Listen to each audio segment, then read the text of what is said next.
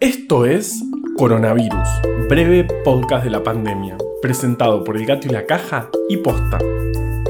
Hoy es jueves 6 de agosto, día 140 del aislamiento social preventivo y obligatorio en las zonas con circulación comunitaria del virus del país y día 60 del distanciamiento social preventivo y obligatorio en las zonas sin circulación comunitaria del virus.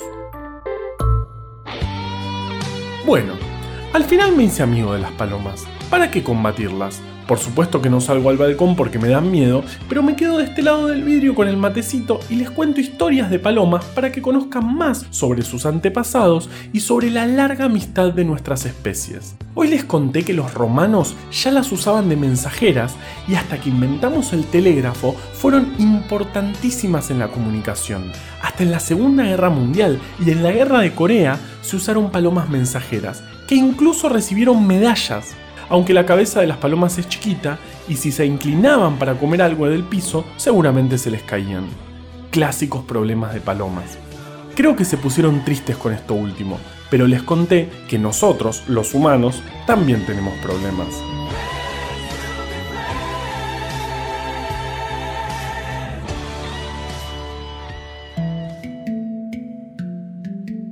En Argentina, ayer se confirmaron 7.147 casos, de nuevo un récord. De esos, 6.104 fueron en el AMBA. Como ya dijimos varias veces, el número de un día particular no es representativo porque pueden haber muchos factores involucrados, pero si vemos el promedio de la última semana, nos da 5.955 casos por día, lo que confirma que hay un aumento sostenido de casos en todo el país. Ayer se hicieron 17.266 testeos, que también es un récord. Y eso es bueno porque venimos diciendo que hay que testear más, pero la positividad fue del 41% y sigue siendo altísima. Lo ideal sería que suban los testeos y baje el índice de positividad, pero como ya te dijimos también, la capacidad de diagnóstico del país está al máximo y hay bastante circulación viral.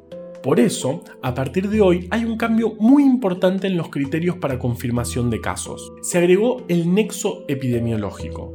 ¿Cómo es eso? Si una persona tiene síntomas compatibles y además es conviviente de una persona que se le confirmó la enfermedad, se la considera positiva sin la necesidad de hacer el testeo por PCR. Esto va a bajar la carga en el sistema diagnóstico, que como vemos en el porcentaje de positividad está muy exigido, y probablemente provoque un salto en el número de casos que vemos todos los días, ya que la confirmación va a ser más rápida.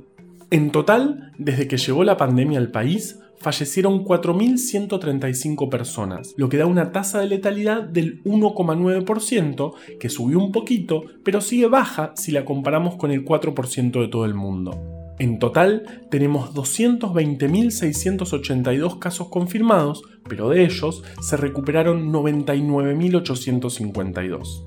En terapia intensiva con diagnóstico de COVID hay 1.219 personas, 12 más que ayer, y la ocupación total de estas camas es del 66,1% en el AMBA y del 56,3% en todo el país. Ver que el número de personas en esta condición aumenta a diario no es buen indicio, pero todavía tenemos capacidad y eso nos da tiempo.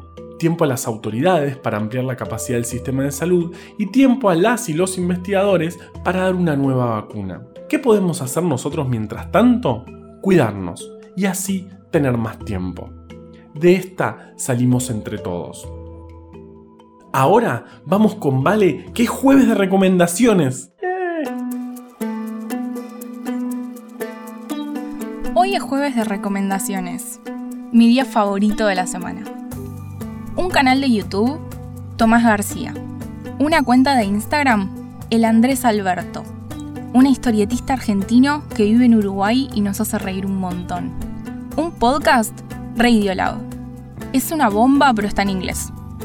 Mándenos un mensaje a Instagram si los conocen y les gustaría algo de ese estilo en español. ¿Cómo se hace un guiño guiño en audio? Una novela entre dos ríos, de Romina Sanelato.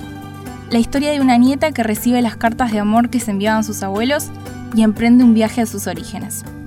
Un consejo, estiren bien después de hacer ejercicio.